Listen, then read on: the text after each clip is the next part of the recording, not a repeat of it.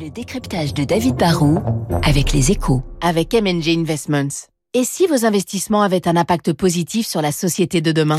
Bonjour David. Bonjour Renaud. Cette question pour euh, débuter votre décryptage. Pourquoi Elon Musk vient s'offrir près de 10% du capital de Twitter? Ah, Elon Musk, c'est un patron fantasque, imprévisible, visionnaire, mais c'est aussi un patron qui n'a pas sa langue dans sa poche, vous le savez. hein. Le fondateur de Tesla et SpaceX aime dire ce qu'il pense, et franchement, bah, il n'y a rien de mieux que Twitter pour s'exprimer sans filtre. hein. C'est vrai que les messages sont forcément un peu courts, mais on peut s'adresser directement à ceux qui vous suivent sur ce réseau social.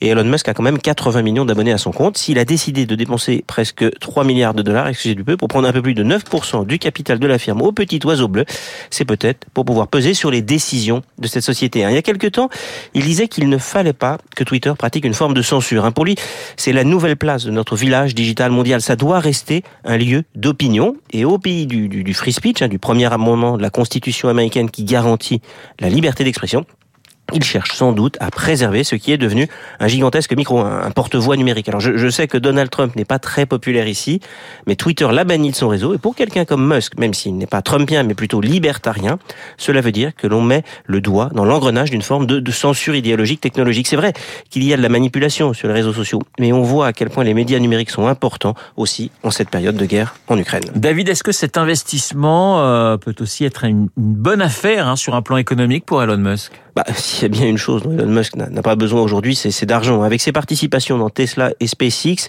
et maintenant dans Twitter, c'est l'homme le plus riche du monde. Sa fortune est proche des 300 milliards de dollars, plus de 100 milliards de plus que son rival, le numéro de Jeff Bezos, hein, qui rêve aussi de conquérir l'espace. Mais son investissement dans Twitter peut quand même être rentable. hein. Déjà, hier, quand l'annonce de sa prise de participation a été rendue publique, l'action de Twitter a bondi de 26%, et Twitter est rentré dans le top 500 des plus grandes entreprises du monde en termes de capitalisation boursière.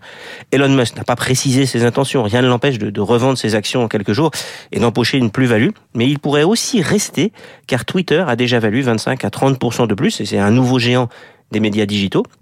L'an dernier, son chiffre d'affaires, qui est tiré par la publicité, a bondi de 37% à presque 35 milliards.